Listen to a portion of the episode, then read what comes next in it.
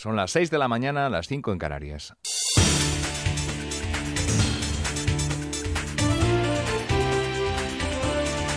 Noticias en Onda Cero.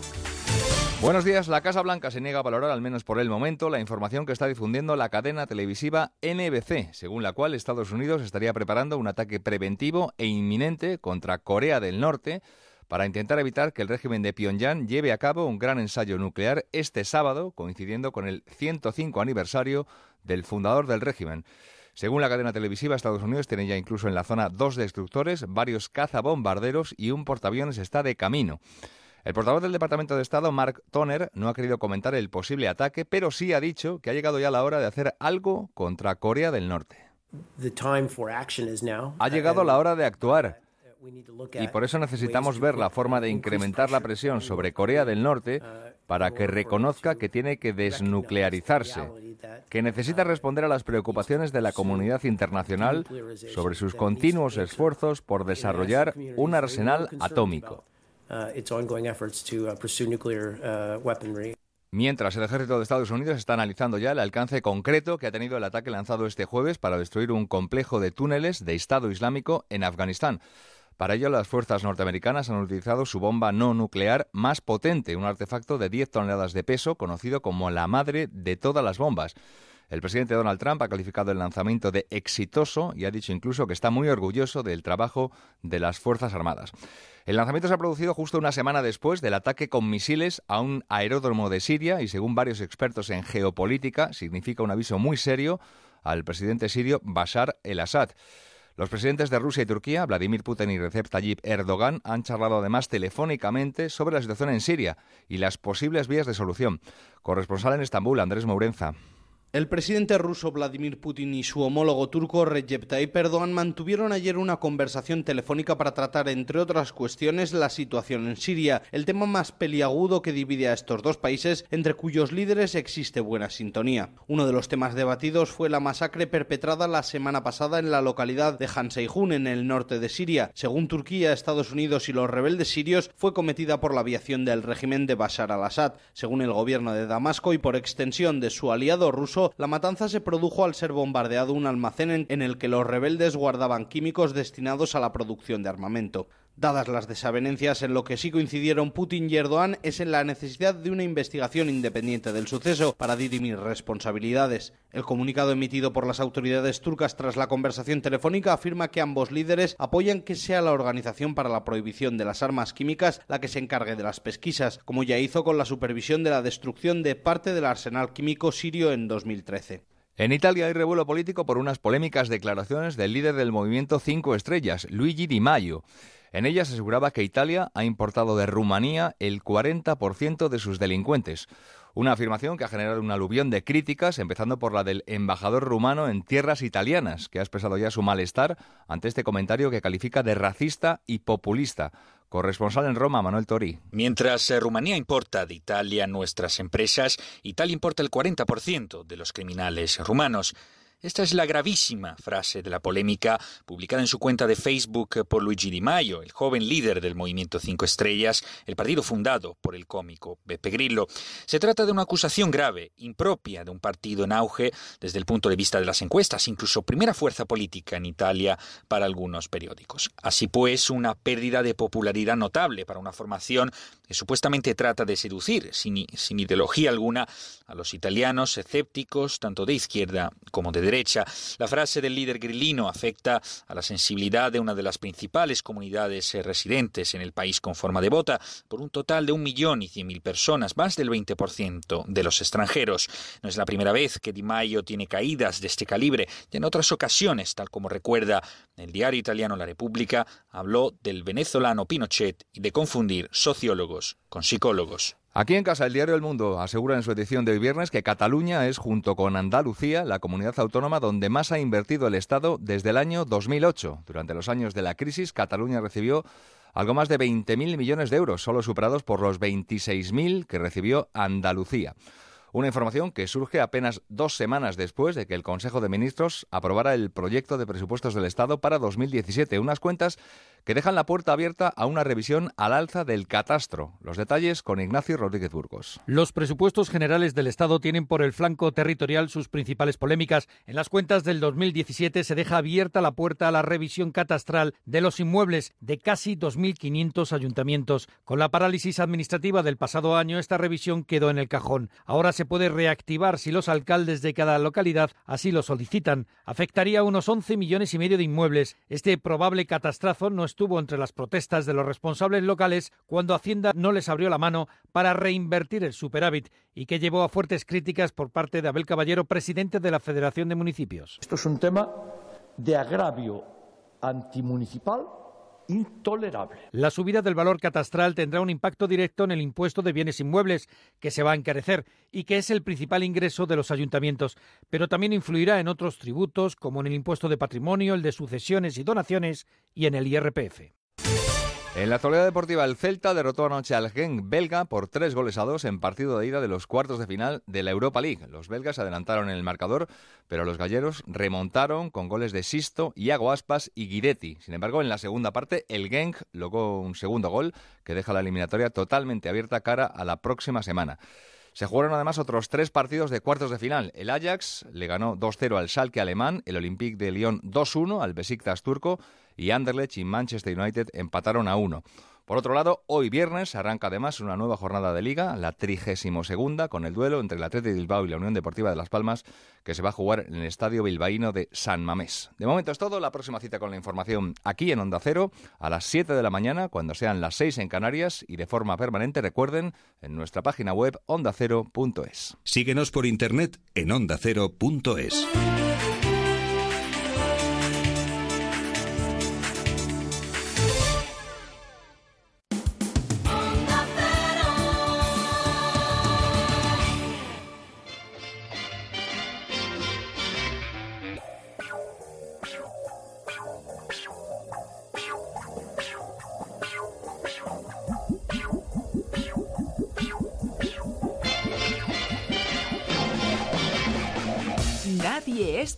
Nacho Arias. Todo comenzó con una imitación. Después llegaría la radio, la televisión y ha cumplido uno de sus mayores sueños, que no es otro que ser el Bruce Springsteen español. Y lo hace estos días en Madrid, donde da vida al boss en una función que arrancaba hace un par de semanas. Es el presentador de más éxito del momento y su nombre no es otro que Manel Fuentes. Manel, ¿cómo estás? ¿Qué tal, Nacho? Muy bien. Muy buenos días, gracias por el madrugón, ¿eh? Entre compañeros solo faltaba. Estar a estas horas aquí preparando, ya me imagino, el espectáculo de mañana. Lleváis dos semanitas, Sí. creo que además con bastante éxito, Muy ¿no? bien, en el Teatro Príncipe Pío, aquí en Madrid, eh, cinco únicas funciones, eran los, los sábados de, de abril, nos quedan pues solo tres, mañana y, y dos más a las 7 de la tarde. Y, y ahí solo te tengo que corregir una cosita, y es que más que hacer de Bruce, yo hago de mí. Es decir, es, es mi vida, la, la de Manel, Sí. con Bruce de fondo. Entonces hay unas versiones pues un poquito más tranquilas de, de las, de algunas canciones de, de Springsteen que sirven para eh, ilustrar diferentes momentos del amor. Yo creo que cuando uno pasa los 40 conviene mm, reconocerse en diferentes etapas y fases de, de lo que es el amor. Dice que es muy difícil distinguir un hombre tonto de un hombre enamorado. Bueno, pues por ahí se empieza y se termina luego ya con hijos y familia y demás, con lo cual es un monólogo divertido con esas versiones que te digo mucho más tranquilas de, de Springsteen que normalmente todas esas canciones no sonarían todas juntas en un sí. concierto suyo pero ahí está Dani ah, Campos al piano que es el director musical y también es director musical de, de Ru Lorenzo está en el programa y demás y Marina Prades al violín y yo a la guitarra. O sea es una cosa mucho más delicada mm, que lo que hacemos normalmente con toda la banda que ahí pues sí es el- la energía y el, y el espectáculo de una banda tributo en este caso a Springsteen y, y a la, y a la E Street Band pero esto no, esto es son escoger algunas canciones de Bruce que sirven como hilo nexo para hablar de mí y para, para reírme de mí mismo, evidentemente también con Bruce de fondo, esa pregunta que todos los fans nos hacemos, ¿no? ¿Aquí Bruce qué haría? Bueno, pues ese tipo de, de cuestiones, desde la de un friki fan como yo, es las que están de fondo de, de un monólogo que pretende ser divertido con algunas canciones de Springsteen. Bueno, vamos a hablar de- del programa de Tu cara me suena, Tu cara no me suena todavía, que Sí. tiene mucho éxito. Me han contado, Manel, que eres una persona muy constante, que todo lo que te propones lo consigo, eh, lo consigues. Has presentado hasta los Goya. ¿eh? Sí, bueno, eso no, no, es que yo me lo, me lo propusiera, ¿eh? eso me lo propusieron y tal vez eh, es un, un, uno de los encargos que, he visto cómo fue y en el momento personal que estaba, eh, yo creo que, se, que igual ahí tengo que revisar mi, toma de decisiones. No fue un, un, momento fácil, mi padre se estaba muriendo, eh, hubo gente, yo creo que muy dañino alrededor, eh, dentro de la organización, pero bueno, de eso no he hablado y tampoco no quiero hablar ahora. Muy bien, eres muy familiar, ¿no?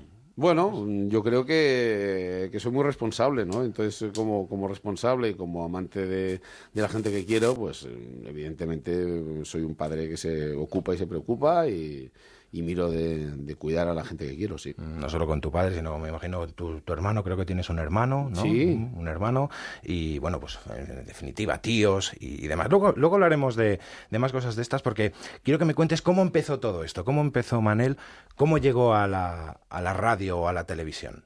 Creo que fue llegó? con una imitación, ¿no? Llegué de casualidad. Yo, yo trabajaba en la radio y, y, le echaba un montón de horas, como, como bien sabes que, es, uh -huh. que te exige el medio, y hacía mis imitaciones y demás. Y entonces hubo un día que que pedían en un programa de, de televisión, un, un, tipo que, que, a mí me gustaba mucho como, como trabajaba, se llamaba Puyal, y, y, entrevistaba a Cruyff ese día. Entonces pedían imitadores de Cruyff. Yo, que nunca en mi vida me he catalogado como imitador, aunque evidentemente es una faceta que también tengo, pero que explotaba básicamente uh -huh. entre los colegas en la facultad que me echaban de las clases o, de, o del colegio por imitar a la profesora de latín, etcétera, etcétera. Pues en ese momento mmm, llamaba a un amigo mío y mi hermano, no, tienes que llamar, tienes que llamar, porque piden esto. Y bueno, entonces al final terminó llamando a mi hermano. Yo en vez de imitar a Cruyff, imité a Stoichkov cuando nadie lo imitaba, que era un delantero del Barcelona de la época. Eh, Cruyff se quedó conmocionado con la imitación, eh, fue un éxito en, en, ese plato en ese día, fue una, un récord de audiencia. Pero y al día siguiente uh -huh. me ofrecían dos trabajos. Déjame que te corte porque creo que al culpable lo tenemos al otro lado del teléfono. Ignasi, buenos días. Buenos días. ¡Hombre! ¿Qué tal?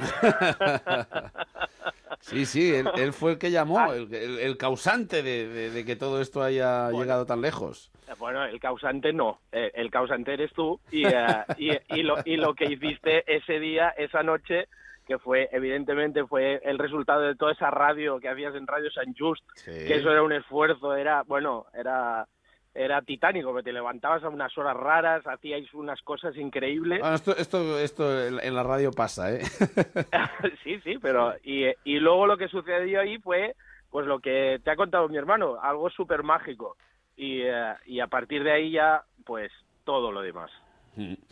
Qué bien, ah. bueno, ¿cómo estás? Eh, imagino que te veo que no semana. Pues, no, no, no, mucho, no, hablamos, nos vemos cada semana, pero ahora sí. pues hacía tres días, ya que lo tengo al teléfono, aprovecho. He pensado lo mismo. bueno, ¿era bien? muy pesado con Bruce, Manel?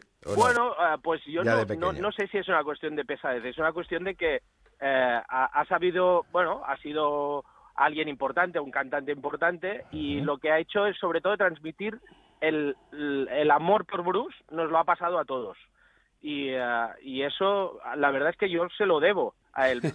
A, a, veces, a veces sí que era un poco pesado, ¿no? ¿Para, para qué engañarnos? Sí, sí. Pero, ¿para qué engañarnos? ¿Para qué engañarnos? Pero hay otra parte que también es, es fantástica. Y es que yo pude descubrir a Bruce y, a, y ahora de mayor quizás lo descubro más todavía, porque ahora ya no es por imposición, sino es porque de repente digo, ah, ese tipo que le gustaba tanto a mi hermano, y, y ahora ya me gusta a mí mucho Bruce. Y eh, yo creo que más, más que pesado, lo que hizo es descubrirnos a toda la familia uh, el amor por, por Bruce. Un proceso de evangelización, esto es fantástico. ¿Quién, era, ¿Quién era el mayor de los dos? ¿Quién se llevaba yo, las yo joyas? Soy, yo soy, el mayor. Yo o sea, ¿Se llevaba él las joyas o no? ¿O no? Había buen... Bueno, yo creo que las típicas peleas de, de, de hermanos, pero no, no, no hemos sido muy de pegarnos, ¿no? No, no, no, no, no. la verdad es que no. Muy bien. Eh, ¿Y cómo ves ahora a tu hermano con todo lo que con todo lo que ha conseguido, hasta dónde ha llegado ahora yo, mismo el presentador. Yo le veo bien. Más, ah, me hablabas de él. De, sí. pero, pero él, él es le pregunto a él ahora. Él es un publicista de la leche. Sí, ¿eh? sí, lo sé, lo sé. no, hombre, no, yo, pues mira, yo con mucho orgullo. Yo, la verdad es que es algo increíble la capacidad que tiene mi hermano para ser feliz él y para hacer feliz a los demás. Y eso, uh, yo creo que hay poca gente que sea capaz de hacer tantas cosas a la vez. Y, uh, y, y disfrutarlas. Ah, yo, yo eso es de las cosas que admiro más de mi hermano. O sea, a mí, por encima de que salga tu cara me suena, de que le pidan autógrafos por la calle, de que haga dos mil cosas, que lo lea en el periódico, que lo escuche en la radio, que no sé qué, de que me hagáis entrar en una entrevista, que yo, yo, yo que tengo que ver con todo esto. Pero a- a pe- a- por encima de todo eso, lo que yo he aprendido de mi hermano, de lo que más me gusta de mi hermano, es, que- es la capacidad que él tiene de ser feliz y de hacer feliz a los demás. Y eso, eso es un buen regalo también como hermano mayor. Bueno, al final, el, el secreto es compartirlo. o sea, es, es, eh, tener la suerte de tener un hermano como el que tengo, de tener unos padres como los que he tenido, de tener unos amigos como los que tengo y cosecho. Al final eh, es, es, es cuidar, eh, cuidar el entorno, porque si no, la- tú solo generas muy poco. Muy bien. Pues Ignasi, te agradecemos mucho el madrugón que hayas estado con nosotros este, Hombre, este un viernes. beso, ¿eh? Tomaré. Ya- ya Un- te, te veo un- mañana, espero. Ah, Jack, un pato molt fort. No, así ve, ya veo. un Gracias. abrazo. Venga, hasta luego.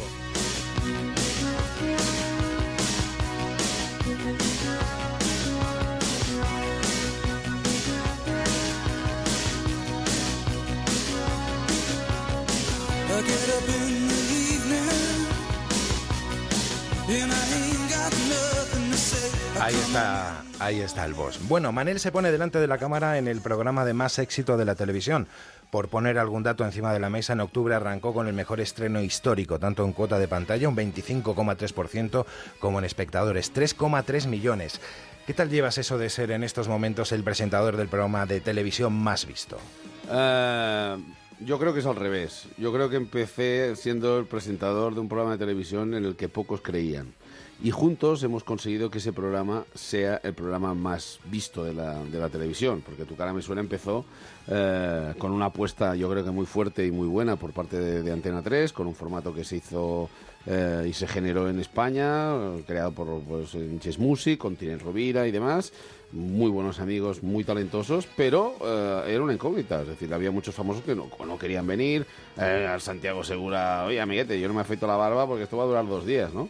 Y yo seguía creyendo en eso. Al final, eh, pues en mi actividad con, con la banda, que, al final te intentas mimetizar con Springsteen y la E Street Band cuando, cuando hacemos la banda tributo, digo, hombre, es que esto, la verdad es que funciona, gusta y yo creo que, que, que puede, que nos puede ir muy bien como programa de televisión, ¿no? Pero, pero ha sido, yo creo que la consecuencia de una serie de años y de programar bien por parte de Antena 3, eh, de encontrar ese hueco también en los viernes y luego nos hemos encontrado en- con tu cara no me suena todavía, pero piensa que esta es una historia que, que la gestamos unos cuantos desde, desde el inicio. O sea, no es que yo haya caído como una seta, sino es al revés. Yo he, he formado parte de que, de que todos creciéramos. ¿no? Bueno, ha sido el formato español, como decías, más exportado de la historia. Existe una versión de Tu cara me suena en 41 países y en la China acumula 500 millones de seguidores, nada más. Pero y todo nada esto se ha menos. creado aquí. Yo Sí, creo sí, que ese sí. es el súper orgullo, ¿no? Y, y coincidir con gente como Tinel Rubira o como Laia Vidal, eh, gente que es, que es una maravilla eh, trabajar con ellos y, y un poco lo que hablábamos con mi hermano. ¿no? Yo creo que cuando pasan los años y vuelves a coincidir con gente que habías estado a lo mejor en Crónicas Marcianas o que ha- habías compartido otros proyectos con ellos y de repente vuelves a estar, yo creo que todos valoramos mucho más esto cuanto más tiempo ha pasado. Con el tiempo yo creo que se sigue valorando mucho más todo. Bueno, volverá en septiembre de nuevo eh, la ¿Ah, sexta ¿Ya sabes temporada. Eso? se dice por ahí, no, No, sé. bueno, dímelo tú, dímelo no. tú, mejor que tú, no, lo sabe no, nadie. no, tú has, tú has dicho septiembre, oye, me, me quedo con eso. Septiembre, octubre, bueno, pues cuando soléis comenzar la- las temporadas. Cuando solemos, pero yo no sé exactamente el día. Si tú lo sabes. No, no, el día no lo sé, pero bueno, me imagino Vale, que haya una sexta, te- Vale, una sexta, sí. sexta edición después de todo el éxito. Hay que recordar los ganadores de las otras temporadas. En, la, en esta última ha sido Blas Cantó. ¿eh? Sí, espectacular. Que lo, lo hizo muy bien, la verdad, ¿eh? Muy bien. som- Somos muy, muy fans. Yo lo dije el, el primer día de. o antes de empezar, ¿no? Me preguntaban, ¿quién, ¿quién te va a sorprender? Así como en la anterior edición yo dije que sorprendería a Edu Soto, y creo que también lo hizo. Blas, yo que sabía, aparte de que cantaba muy bien, de su capacidad de imitar, eh, yo creo que nos sorprendió a todos y nos dio una, una edición fantástica. Vale, la cuarta temporada fue Ruth Lorenzo, la ganadora. La- También, que también un- fantástica, una ¿eh? diva increíble, Uf. increíble. En la tercera fue Edurne. Es maravilloso hizo también, maravilloso. Ahí hubo un pique hasta el final con Melody. Eh, Sí, sí, hubo debate de quién debería de ganar y quién no. La segunda fue Rocco, también Para mí la estupenda. mejor imitadora que ha tenido este programa, siempre lo digo. Es decir, como, como tía que imita a la perfección a los artistas que ha hecho, Rocco para mí está en, en lo más alto. Y la primera que le fue, mal, digamos, la primera campeona de difícil. Tu cara me suena del mundo. Espera, que la saludamos. ¿Está Angie, aquí? buenos días. ¡Ole! Hola. ¡Hola! ¡Qué ilusión! ¿Qué pasa? Pues feliz de escucharte, muy bien. ¿Y tú? Muy bien, muy bien. Eh, O sea, estaba yo esperando, digo, a ver qué va a decir de mí cuando digan la ganadora la- de la primera edición. Del mundo mundial. Y, y aparte ya sabes, ya, ya, sabes que el resto de concursantes casi te odiaban de lo bien que lo hacías y sobre todo que fue una, una temporada donde había muchas diferencias de nivel. Ya te digo. Porque no todo el mundo quería venir al programa. Yo creo que que tú vinieras y que dieras el nivel que diste, eh, yo creo que, que marcó también el devenir de- del show. La- lo primero que hiciste fue Lady Gaga. Sí. Me acuerdo, me acuerdo de ese momento y de decir, vale, o sea, esto, esto es la leche porque no solo es el formato, sino que el talento que tiene esta niña es, es espectacular. Te tienes que venir al, al Príncipe Pío a verme, ¿eh? Eh, ya lo he visto que vienes, tío, que ganas. Sí, so- nos quedan tres sábados, o sea, mañana y, y dos sábados más a las 7 de la tarde. Se vino, la, se vino segura. En, Pero eh, me avisas, tío. bueno, pues ya- mira, aprovecho el programa y te aviso ahora. Vale. ¿Vale? Pero me, me llamas y, y te- y- y te vienes ahí conmigo y nos vamos a cenar. Minuto de servicio en la sí, radio. Sí, sí, sí. ¿Ves qué bien? Me estás, me, me estás me sirviendo este programa para hablar con gente que quiero.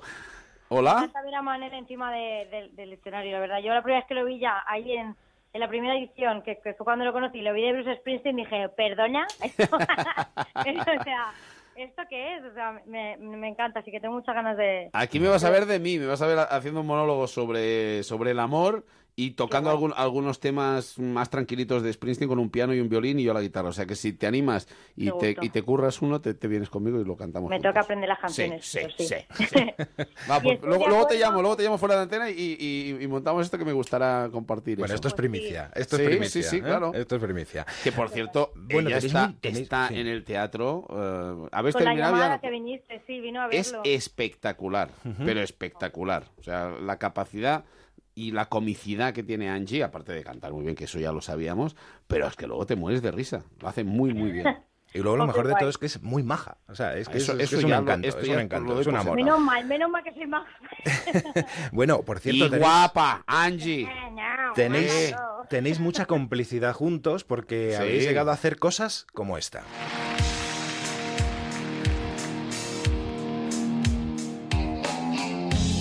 Son. Oye, ahí lo bordas, Aeros. ¿eh? Aeros. La que lo borda es ella, que Y cuando, ella, cuando ella, ella saca es a. Tina Turner. Es tremenda, es tremenda. Fíjate que Tina Turner ha habido un montón de, de Tina Turner en, en el programa. Y Angie, con lo pequeñita que es, sacó la voz que yo creo que ha sido de las Tina Turners más reconocibles Totalmente. de toda la historia de Tu cara me suena. Yo el otro día ¿En viendo... tú crees? Hombre, al lado, de, al lado de Julio José, yo creo que es totalmente, ¿eh? No, Julio tenía hasta, no sé, tenía hasta un aire ahí No, con tenía las piernas, tenía ¿no? las piernas y la pose Las de gallina. estoy hablando de voz. O sea, te escuchaba a ti y era Tina Turner. Mira, mira, mira. Además, mira. sí. Yes, you know it's true. Es que lo hacen muy bien. Just Canta muy bien. Quería, quería imitar bien, tío. Quería intentarlo. Bueno, me imagino que hayan quedado muchas cosas de tanto que se vive, ¿no? En, eh, sobre todo en los ensayos. ¿Cómo se preparan los ensayos? ¿Cómo se preparan las canciones como esta? Bueno, te lo contará más Angie que, que yo. Yo creo que todos se pegan un trabajazo tremendo porque lo que es el tiempo de, de preparar eso en el programa no es muy grande. O sea, al final ellos hacen un trabajo en casa. Eh, escuchándose la base de la canción, la letra y tal, y luego llegan allí y eso tiene que encajar con la, con la coreografía, con la, la base musical que ya la van a escuchar con toda la potencia en el escenario, pero es un trabajo muy sacrificado individualmente por, por su parte. Sí, yo, yo siempre era como cuando tenía coreografías, mm, siempre llamaba a Miriam Benedito en plan, por favor, Sí. vamos a ensayar más porque, porque claro, había poco tiempo y en seis días, ¿sabes? Y al final, bueno, es, es lo que dice Manel, que al final estabas en casa y te lo tenías que sacar tú y, al ser el primero es verdad que yo escuchaba, pues claro, lo que, lo que tenía que hacer de imitación, a lo mejor miraba los vídeos, pero no era, o sea, como las, o sea, no era, el nivel que ha habido después, como ha dicho él con Rocco y todo, porque era como más imitación. Yo al final quería imitar, pero al final no te das cuenta y estabas ahí como como pasándotelo bien y, y bueno, y defendiendo la canción, pero me hubiera gustado como currármelo mucho más, ¿sabes qué te digo? De, de imitar ahí. Pero bueno. Bueno, pues Angie, muchísimas gracias también por el madrugón, por haber estado con nosotros eh, este viernes, sobre todo con, para darle esta pequeña sorpresa a Manel. Gracias a vosotros. Un y- besito y te llamo después para que te vengas. Vale, guapo. Un beso. que vaya muy bien. Hasta ahora, amor. Adiós. Bueno, ¿y por qué se decide que Manel Fuentes sea el presentador de, Tu cara me suena? ¿Cómo surge todo esto, Manel? Bueno, yo creo que mm, es, una pregunta de difícil contestación. Yo llevo dedicándome a esto pues más de 20 años. Los programas que he hecho no han ido mal. eh, por darte algún argumento que a lo mejor ha servido para que esto sea así. Y luego porque la gente que estaba pues pensando el formato y que estaban hablando de eso, pues eh, aunque había algunos nombres y demás, la verdad es que, que muchos apuntaban hacia mí y, eh, y así fue. Eh, yo en ese momento estaba haciendo radio por la mañana, me levantaba a las 4 de la mañana, hacía un programa de 6 a 12 eh, de actualidad, informativo, el, el- el matinal de, de- de la radio en Cataluña. Y, la verdad es que mm, la idea pues me, me- conquistó enseguida por eso, porque al final tíos conocidos que se disfrazan o que terminan intentando imitar a otros y actuando por ellos, pues es algo que yo, yo lo tenía en, en el ADN, lo, había hecho en, Crónicas Marcianas hacía tiempo, la imitación era algo que me ha acompañado durante un montón de tiempo, la música era- es, muy importante en mi vida, ellos ya lo sabían, mi, historia con Springsteen y con el tributo que hacemos, pues también era, era conocido de sobras. Y, yo creo que mi pasión por, por lidiar en el caos, o sea, yo creo que, la experiencia que he acumulado a lo largo de los programas, para lo que me sirve es para, para hacer como de Xavi, ¿no? Al final es, es servir balones para que los termine rematando a alguien, pero yo no sé por dónde va a circular el juego. Entonces ahí eh, no hay que dejar de dar ritmo, no hay que dejar que, que la gente brille, al revés. Yo, yo creo que- que estoy ahí para, para ayudarles a todos. Y es un trabajo que me encanta, por lo cual... mm, agradecido de, de que fuera así, pero vamos, ya te digo que en, en la tele llevo más de 20 años ininterrumpidamente, como aquel que dice, ¿no?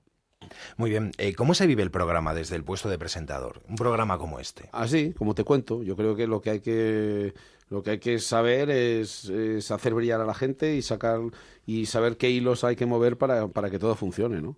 Es eh, lo que lo que se ha hablado siempre del papel del, del Augusto, que, que tiene su complicación, que muchas veces eh, eres más invisible de eh, que otros, pero tiene que ser así para que para que todo funcione bien, ¿no? El programa es en directo, ¿no? Sí. Lo cual los nervios estarán a flor de piel y además es raro que un programa como esto se haga en directo, no es lo habitual, ¿no? Bueno, yo estoy habituado a trabajar en directo. Yo hacía Caiga quien caiga en directo, hacía Crónicas Marcianas en directo, eh, hacía... mm, Bueno, la noche de Fuentes y Compañía se grababa prácticamente eh, en, en falso directo y Tu cara me suena es en directo. Eh, yo creo que se puede hacer con, con todos los equipos que, que- que están pendientes de eso. La vida se edita en directo. Con lo cual, ¿por qué no podemos hacer un show de esta, de esta naturaleza así? Sí que es verdad que hay algunos números de, del programa y con sus escenografías y demás que lo complican y que tal vez algunos de ellos los ponemos en la fase, que la, la primera fase del programa normalmente está grabada, eh, hasta llegar a las finales. En tu cara me suena, aquí en tu cara no me suena todavía, ¿no? Aquí del tirón hemos ido, hemos ido siempre en directo, ¿no? Pero creo que se puede hacer y creo que siempre es un plus. eh, con lo cual, eh, ante la pregunta ¿qué prefieres? El directo siempre. Por supuesto, como, como, como en todo, incluso en la radio. Hay gente que no, ¿eh? Hay gente que, que- que no, se aturulla o prefiere el grabado o lo que sea. Yo no, yo directo. Muy bien. Háblanos del jurado. ¿Estás de acuerdo con, con sus decisiones en la mayoría de los casos o no? Es muy complicado lo que tiene que hacer el jurado. O sea, piensa que al final, eh, como les tienen que valorar a todos, hay punto, uno que está muy bien, a lo mejor le quita una buena nota a otro que también está muy bien pa- para hasta lo que venía haciendo hasta ese momento, ¿no? Con lo cual yo les respeto mucho y alguna vez alguno de ellos me pide opinión, decir, ¿esto cómo lo has visto? Y, y bueno, ahí se la muestro, ¿no? Pero vamos, estoy contento de, de no tener que ser yo quien tome esas decisiones porque mi implicación personal con todos ellos es muy grande y yo sé el, el- el papelón que han tenido durante la semana, si no se han encontrado bien, la dificultad de la canción. Eh, les veo, estoy con ellos, mm, con lo cual eh, es, me es muy fácil empatizar y me es muy difícil juzgar. Carlos Latre y Ángel Yasser han estado todas las temporadas. Ángel desde su puesto, evidentemente, que, que todos, Todos, no, el único que ha estado todos los días soy yo. Sí. El único. No has faltado ni un solo día. Ni un solo día. Latre no estuvo, no está en, en Tu cara no me suena todavía. Yasser faltó un día porque estaba enfermo del, del pericardio, no sé qué. Eh, y se mosqueó porque hasta ese día siempre me decía, somos tú y yo los que estamos aquí todos los días. Y, y ahí ya, ya en eso no, no lo puedo decir. Mónica Naranjo ha ido y ha venido. Marta Sí, a eso me Sánchez refería, que en todas las estuvo. temporadas han estado Ángel, Ángel Yasser y, y Carlos, y luego sí, Mónica Naranjo, Chenoa, Lolita, Marta Sánchez. ¿Quién ha sido el más duro de todos, Manel? ¿O quién crees que es el más duro de todos? Mm, Es que lo diga el público. Yo creo que depende del día, del momento. Eh, yo creo que Mónica Naranjo ha marcado mucho mucho criterio musical, porque evidentemente lo tiene, es una súper artista que domina mm, la técnica, que, que te puede cantar ópera, que domina el pop, eh, que ve muchos muchos matices y sabe y sabe juzgar muy bien, ¿no? Em, yo creo que cuanto, es decir, a nivel a nivel vocal, un cantante siempre juzga de una manera más precisa lo que lo que acaba de ver, pero bueno, ha habido comentarios mm, por parte de todos que, que pueden haber mm, parecido a un concursante o a otro, pues que la dureza estaba en un lado o en otro de la mesa. ¿no? Bueno, eh, ¿y los concursantes? Han estado alguien que te ha pasado por este programa, como es Ana Morgade, Los Mm. Chunguitos, José Mayuste. ¿De quién tienes mejor recuerdo? De todos. La verdad es que yo creo que es un programa que le ha hecho bien a todo el mundo que ha venido. No hay ningún concursante que después de pasar por el programa eh, le ha ido mal a nivel de imagen o a nivel laboral, sino al contrario. Yo creo que es, que es un programa que lo que trata es de sacar siempre lo bueno que hay en, en los concursantes y valorar mucho lo que hacen. Yo creo que es primero una generosidad de, de ponerse en nuestras manos y luego de, de trabajarlo duro semana tras semana. eh, gente que a lo mejor no venía del mundo de la canción, con lo cual lo que hacen es espectacular. La Morgade yo creo que también dio un salto buenísimo. Edu Soto, como te he dicho, me parece un- una maravilla. Con los chunguitos me llevo fenomenal y porque no me puedo reír más. Eh, pero todos, desde Javier de Pecos a, a Jun Barrera, desde los que- chunguitos a quien quieras, yo creo que, que a todos les ha, les ha ido muy bien el paso por el programa. Vale, ya para, final, para finalizar, has llegado incluso a participar, además lo has hecho en muchas ediciones, eh, como veíamos antes, pero me queda con esta de Tu cara me suena mini. Today ¿Quién es este? Este es el mejor artista que ha pasado por el programa. ¿Qué quiere ser de mayor, por cierto? Bueno, yo creo, yo lo que quiero que sea es que- feliz de mayor, ¿no? Eh, a los hijos yo creo que al final lo que tratas es de, de educarles o de marcarles un, un cierto criterio, pero sobre todo yo sé- lo que siempre digo es, oye, haz lo que tú quieras, pero, pero entrégate a fondo, ¿no? Y sí, es- está, es bastante... Tiene interés mm, cultural, eh, está enfocado también con el teatro, la música. La verdad es que toca el piano y, y la guitarra espectacular y, y le gusta el teatro. Yo creo que es que tiene esa- esas aptitudes, pero eso ya se verá. También está en el colegio, también le gusta jugar a fútbol, también le gusta salir con los amigos, con lo cual yo creo que a los niños hay que dejarles su camino y, y apoyar sus decisiones. Bueno, vamos a hacer una pequeñita pausa y enseguida volvemos con Manel Fuentes aquí en Nadie es Perfecto.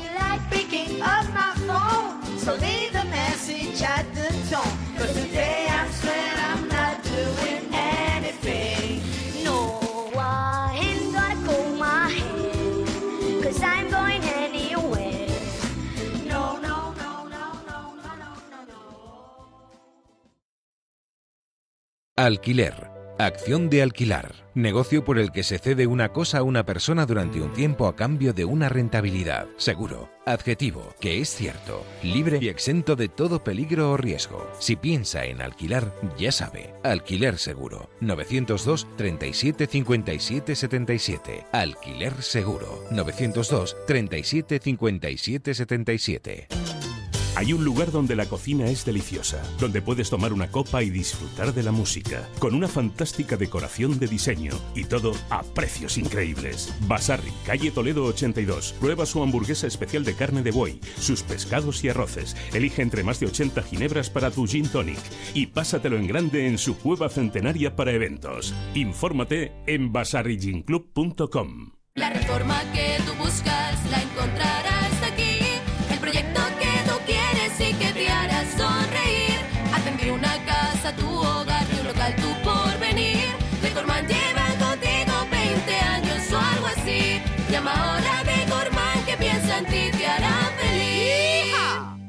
Por el trabajo, por la familia, por la aseguradora, por tus hijos, por los vecinos, por el banco, por la empresa de telefonía, por un accidente, por los impuestos, por un imprevisto, por la agencia de viajes, por una huelga, por un robo, por una denuncia. Por casi cualquier cosa del día a día puedes perder tu tranquilidad, a no ser que cuentes con una protección jurídica a tu medida como la que te ofrece De Vuelta Legal. Con De Vuelta Legal tendrás protección jurídica para toda la familia durante un año por mucho menos de lo que te costaría una única consulta en cualquier otro abogado. Llama ahora gratis al 900-900-637, 900-900-637 o devueltalegal.es. Tu abogado de cabecera. Grupo Reacciona. Onda Cero, Madrid. Soy Concha Velasco, amigos míos. Si quieres evitar sustos en tu vieja bañera, te recomiendo Duchamanía. Te instalan un plato de ducha antideslizante en pocas horas y sin obras molestas. Y te ahorras un buen dinerito. Haz como yo. Confía en los auténticos profesionales. Confía en Duchamanía.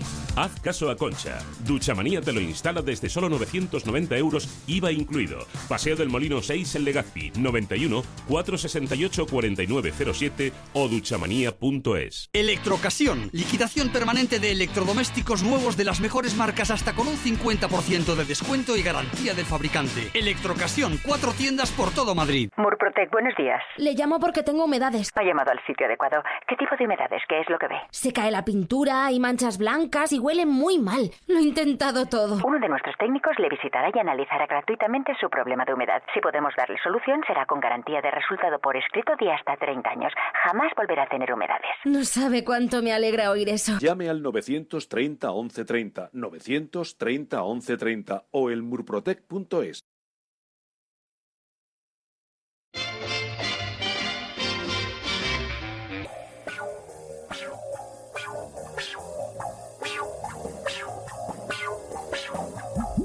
Bueno, pues aquí seguimos con el madrugón y con Manel Fuentes. Manel, yo sé que donde también te mueves como pez en el agua es en este medio y sabes perfectamente lo que es pegarse buenos madrugones. Como hoy, para comenzar, dando los buenos días a todos que nos despertamos con la radio desde 2009 hasta 2013, donde haces un programa, como nos comentabas antes, en la radio catalana. ¿Qué tal la experiencia? ¿Te gusta más? ¿Dónde te gusta más? Bueno, en ¿Te radio gusta más, ¿La radio o la tele?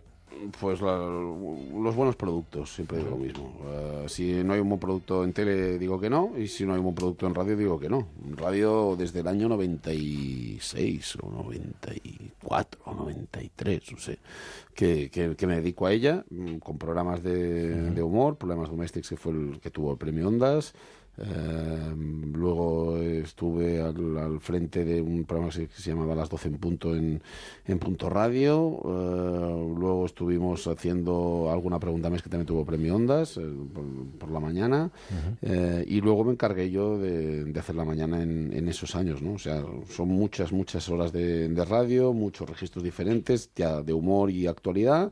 O, o de actualidad pura, ¿no? Mm, Yo creo que cuando te dan la oportunidad los medios y el, y el respaldo, con honestidad eh, hay, que, hay que trabajarlo y es un medio que me apasiona.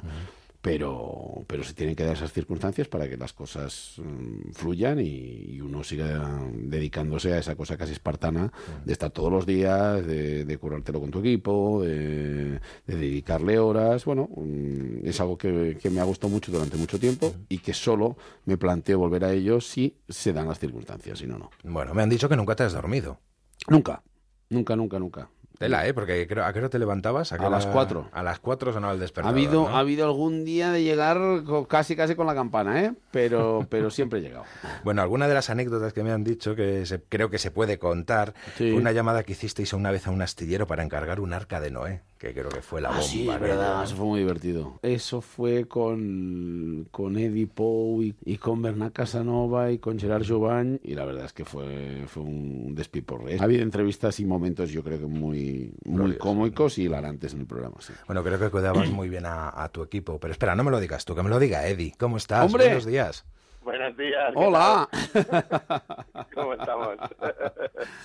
madrugando, madrugando una vez más. Ole, es verdad, ¿eh? Este, este que, que tienes en línea es un genio. Es, es, eh, forma parte, yo siempre lo siempre he dicho, he tenido la suerte de, de trabajar con gente con muchísimo talento, pero de todos los que he trabajado, yo creo que Eddie Poe destaca sobremanera. Eh, Calla, tiene- calla, calla, tiene- no, calla. no, no, tiene, tiene un grupo que la gente tiene que conocer, se llama ZA, Z-A y exclamación, que es, eh, yo creo que de las cosas más punteras que, que se hace hoy en día en música y, y está girando por todo el mundo. Es decir, al final, de la, de- yo he aprendido esa capacidad de decir, oye, cuidar lo que uno hace, pero no dejar de perseguir lo que uno quiere hacer y hacerlo.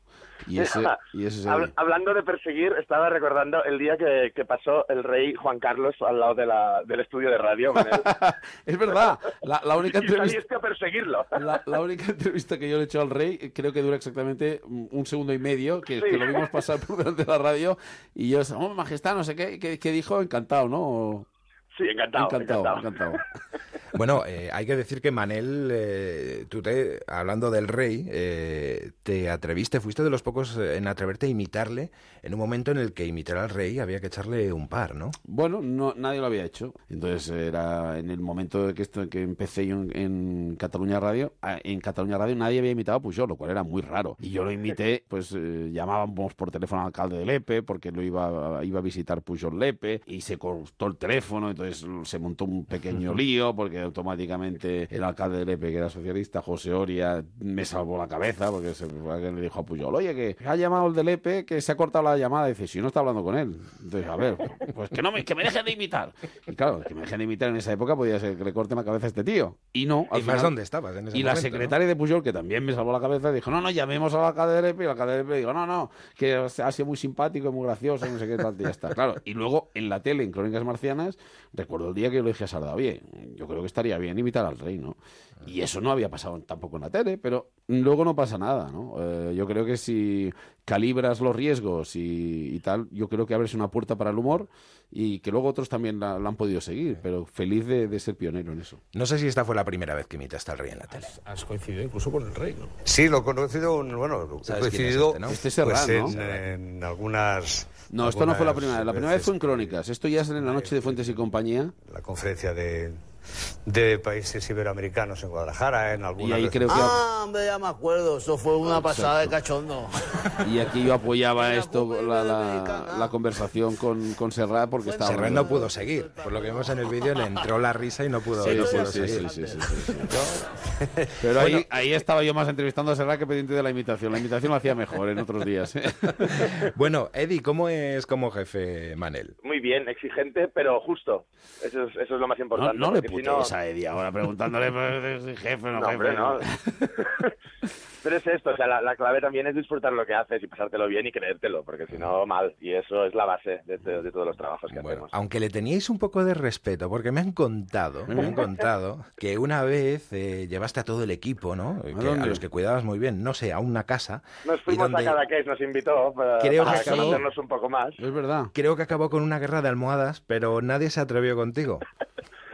Empezamos a hacer guerra de almohadas entre las habitaciones y Manel estaba esperando detrás de su puerta para darnos con la almohada y estábamos ahí con Bernat, ¿entramos o no? Ostras, es el jefe, tío, claro, lo conocíamos poco en esa época. Y, no, no entramos. Y pobre Manel se quedó detrás de la puerta esperando con la almohada. Eso fue bastante bueno porque, porque, porque no había mucho espacio. Entonces a mí me tocaba compartir cama con, con, con Gerard.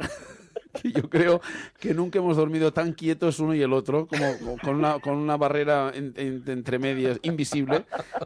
Pero, pero sí, no, ha, habido momentos buenos. Yo creo que esto depende de, de cómo te va. Yo he cometido errores seguro y, habrá- y habrá gente pues que, que no tendrá la misma opinión que Eddie, ¿no? Yo creo que lo, lo importante es hacer las cosas honestamente y, y tratar de que todo vaya de, de la mejor forma, ¿no? Pero sí, evidentemente un trabajo de radio así es, es muy, muy, muy exigente. ¿Le echas de menos? No, estoy muy feliz con lo que hago y, y creo que por encima de la responsabilidad está la alegría de vivir. Entonces, mm, si una responsabilidad mm, tapa o tapona en algo eso, es que va mal, porque luego está la satisfacción y el goce intelectual de hacer algo que, que realmente esté bien y que, y que tú crees que, que aporta valor a- a- al medio. Entonces sí. Pero si no, si se te va la energía por otros lados, pues la verdad es que es muy, es muy desgastante. Y creo que en eso eh, Eddie a mí me, me ha resultado un, un- un maestro de entender y de, y de saberlo defender sin descuidar nada que lo que hay que perseguir en la vida es, es- es hacer cosas que realmente te hagan, te hagan feliz. Eh, y, no- y muchas veces no tiene, no tiene mucho que ver con, con ahí donde te van a pagar más. No, normalmente tiene que ver con aquello mm, que tú quieres hacer desde el corazón o que te motiva artísticamente algo. Y ahí sí, le vas a dedicar todas las horas del mundo, vas a, vas a volcarte, vas a tener las típicas dudas y los típicos miedos de, de la creación. Pero oye, eh, esto dura lo que dura. O sea, la única certeza que tenemos es que un día vamos a palmar. Hasta que llegue ese día, mejor hacer cosas divertidas. Bueno, Eddie, tú lo echas de menos porque tú creo que estás más centrado también en el mundo de la música, ¿no? Pero nos vemos, ¿eh? Nos vemos. Nos algún- vemos, nos Sí, vemos. sí, sí, nos sí. vemos para hacer distintos trabajos y también para comer. Sí, También para muy importante, charlar. muy importante. Es una cosa que hay que hacer tres veces al día. ¿eh? Como dice Arguiñano, es el único placer que hacemos todos tres veces al día. Desgraciadamente. Bueno, alguna cosa más, así que nos puedas contar del, del programa. No que cuentes nada. Que se pueda contar o que no. Es que han sido muchos programas, ¿eh? Con, con Eddie hemos hecho varios programas. Sí, varios, varios programas en varios medios, desplazamientos. Otra persecución que me viene a la cabeza, Félix Millet también estuvo por la Es calle verdad. y saliste a perseguirle. Es verdad. Sí, sí, sí, sí. Eh, Dejar eh, escapar la noticia. Es- ese momento me, me fascinó porque, porque una vez eh, le abordamos y pudimos hablar con él, el tío no estaba muy preocupado, ¿eh? Y cuando le hablaba, no, pero es que esto puede tener responsabilidades políticas, dice, hablar con los políticos. Bueno, Muy eso era hace siete años y Sí. sí, eran tranquilos. ¿eh? Sí. Pues Eddie, que muchísimas gracias por haber estado con nosotros aquí también y, y pegarte el madrugón. Pues nada, en que, que- que le este. quiero, aprovecho para, para decírselo una vez Tenéis más. algo que deciros, eso, venga. Y no, te aprovechad. tengo que decir a ti, Nacho, es decir, quédate con, con su nombre y quédate con su grupo, porque yo creo que es uno de los talentos, mm, ya iba a decir Oye, oye, Manel, pero no es verdad. Que la entrevista era a ti, ¿eh? No, déjate mí, ¿eh? estar. Yo, estoy, yo, yo hablar de mí es una cosa que me aburre bastante, pero, pero, pero este tipo es... es Tengo su teléfono grabado ya. Búscalo, Eddie. búscalo. Muchísimas gracias, un fuerte abrazo. Venga, ve. Hoy no te he hecho imitar, aunque lo tenía preparado, pero vamos mal de tiempo. Con lo cual, lo que vamos a hacer ahora es eh, hablar de realmente para lo que estás aquí, porque estás de nuevo en el escenario haciendo lo que más te gusta, que no es otra cosa que hacer de ti y del boss.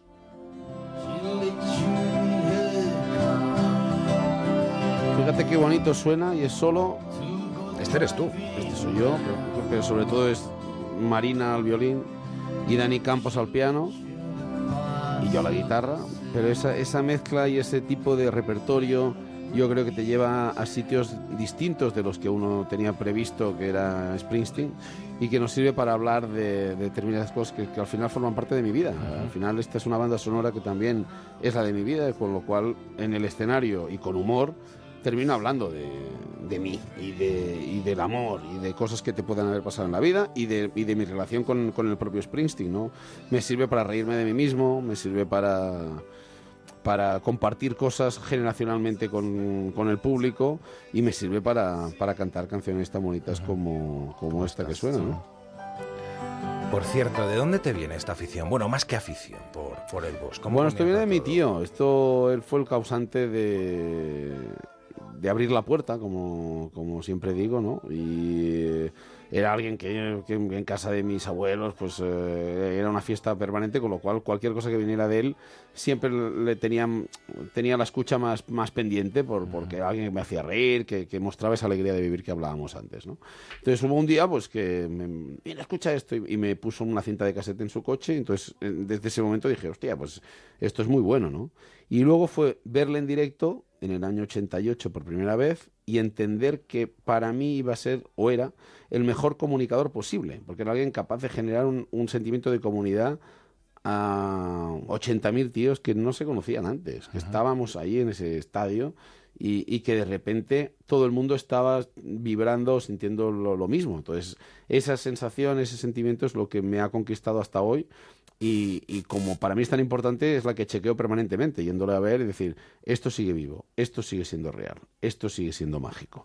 Y lo sigue teniendo. El tipo tiene 67 años, pero para mí es el mejor. eh, y no me cansaré de decirlo. Yo creo que, que solo hay que verle en directo para, para entender de lo que estoy hablando. ¿Te acuerdas del ahora hablabas tú, decías en un cassette en el coche, ¿no? Sí. Que, que seguro se lo decimos a las nuevas generaciones, no saben ni lo que es un cassette.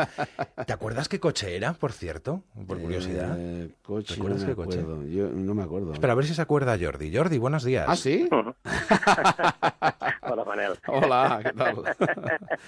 Pues mira, de verdad. ¿Qué, era? que ¿Qué, ahora- qué podía ser un Dian sí? No, un Dian 6? No. Yo creo, yo creo que era un día en 6, sí. Yo creo que no. Yo, que- ¿No? yo, yo- yo te había visto con, con un Dian 6, pero no me suena el- el- esa, Oh. esa cinta en ese coche. O un Opel Kadett. quizás, Eso, ¿no? yo, yo, creo, yo creo que era un cadet, sí, sí, sí. Pues eso hace muchos años y de- realmente no me acuerdo mucho. Bueno, la que liaste, Jordi. ¿Eh? No, no, no, la que lió él. Yo, como dice, como dice muy bien Manel, yo solo abrí la puerta pequeñísimo y él, como sabes muy bien, se lo ha hecho todo. Él es más de Bob Dylan, ¿eh? Él, él- sí, él es más de Bob Dylan. Bueno, est- estás hablando con un premio Ortega y Gasset de periodismo. Es decir, yo al final me, me dedico a esto, a- me dedico al periodismo por, por, por su culpa también. ¿eh? También. Bueno, Sí, sí, bueno, sí, bueno.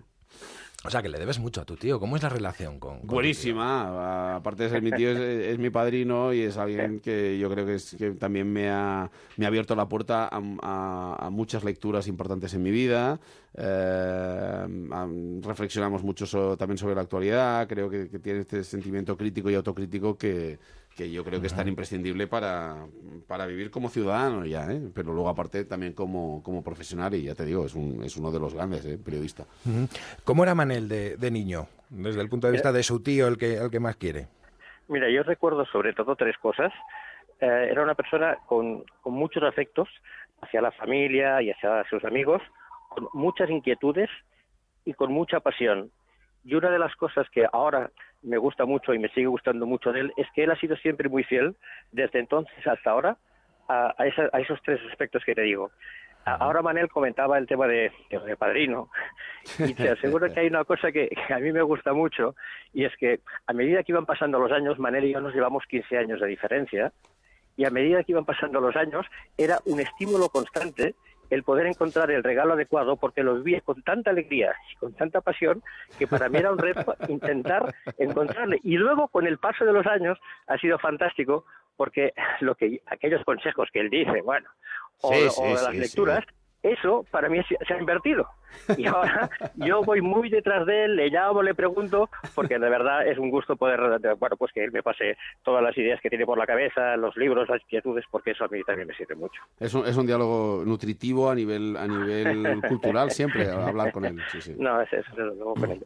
Muy bien. No te perderás ninguna de sus actuaciones, me No, imagino, ¿no? sí, Por, lo menos las que no, las que puedes. En Barcelona, en Barcelona sí puedo no. Y aquí sí que me gustaría también remarcar otra cosa, y es que, por ejemplo, eh, a mí me gusta mucho el fútbol y cuando lo que les, de alguna forma les, le- a los futbolistas eh, les envidio más sería sobre todo a los grandes futbolistas, ¿eh? es la capacidad que tienen de hacer feliz a la gente en un momento determinado.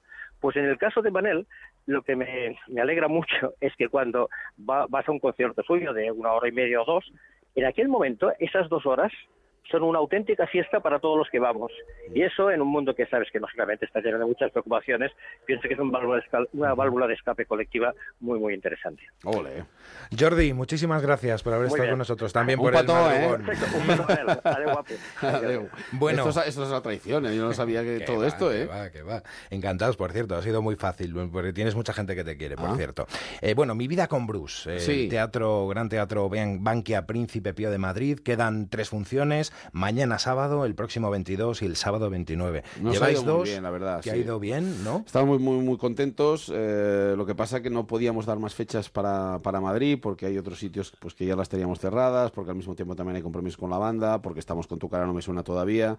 Y, y la pega es esta, que, que, que estábamos muy marcados por la agenda y solo teníamos los sábados de, de abril.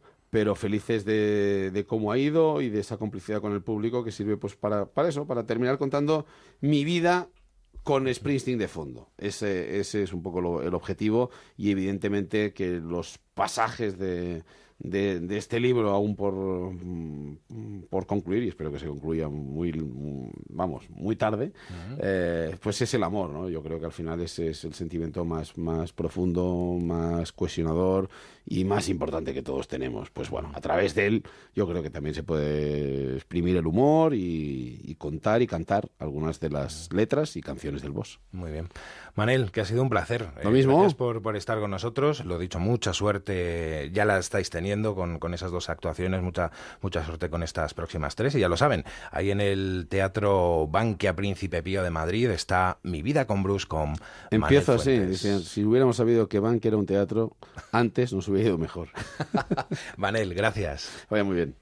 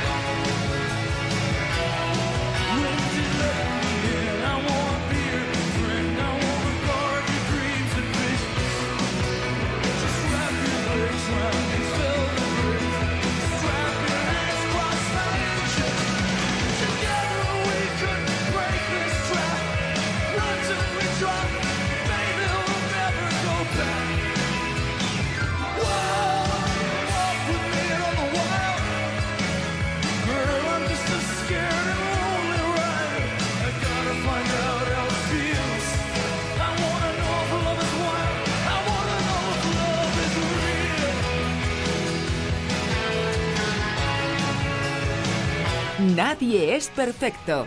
Nacho Arias. Alquiler. Acción de alquilar. Negocio por el que se cede una cosa a una persona durante un tiempo a cambio de una rentabilidad. Seguro. Adjetivo. Que es cierto. Libre y exento de todo peligro o riesgo. Si piensa en alquilar, ya sabe. Alquiler seguro. 902 37 57 77. Alquiler seguro. 902 37 57 77. Hay un lugar donde la cocina es deliciosa, donde puedes tomar una copa y disfrutar de la música, con una fantástica decoración de diseño y todo a precios increíbles. Basarri, calle Toledo 82. Prueba su hamburguesa especial de carne de buey, sus pescados y arroces. Elige entre más de 80 ginebras para tu gin tonic y pásatelo en grande en su cueva centenaria para eventos. Infórmate en basarriginclub.com. La reforma que tú buscas la encontrarás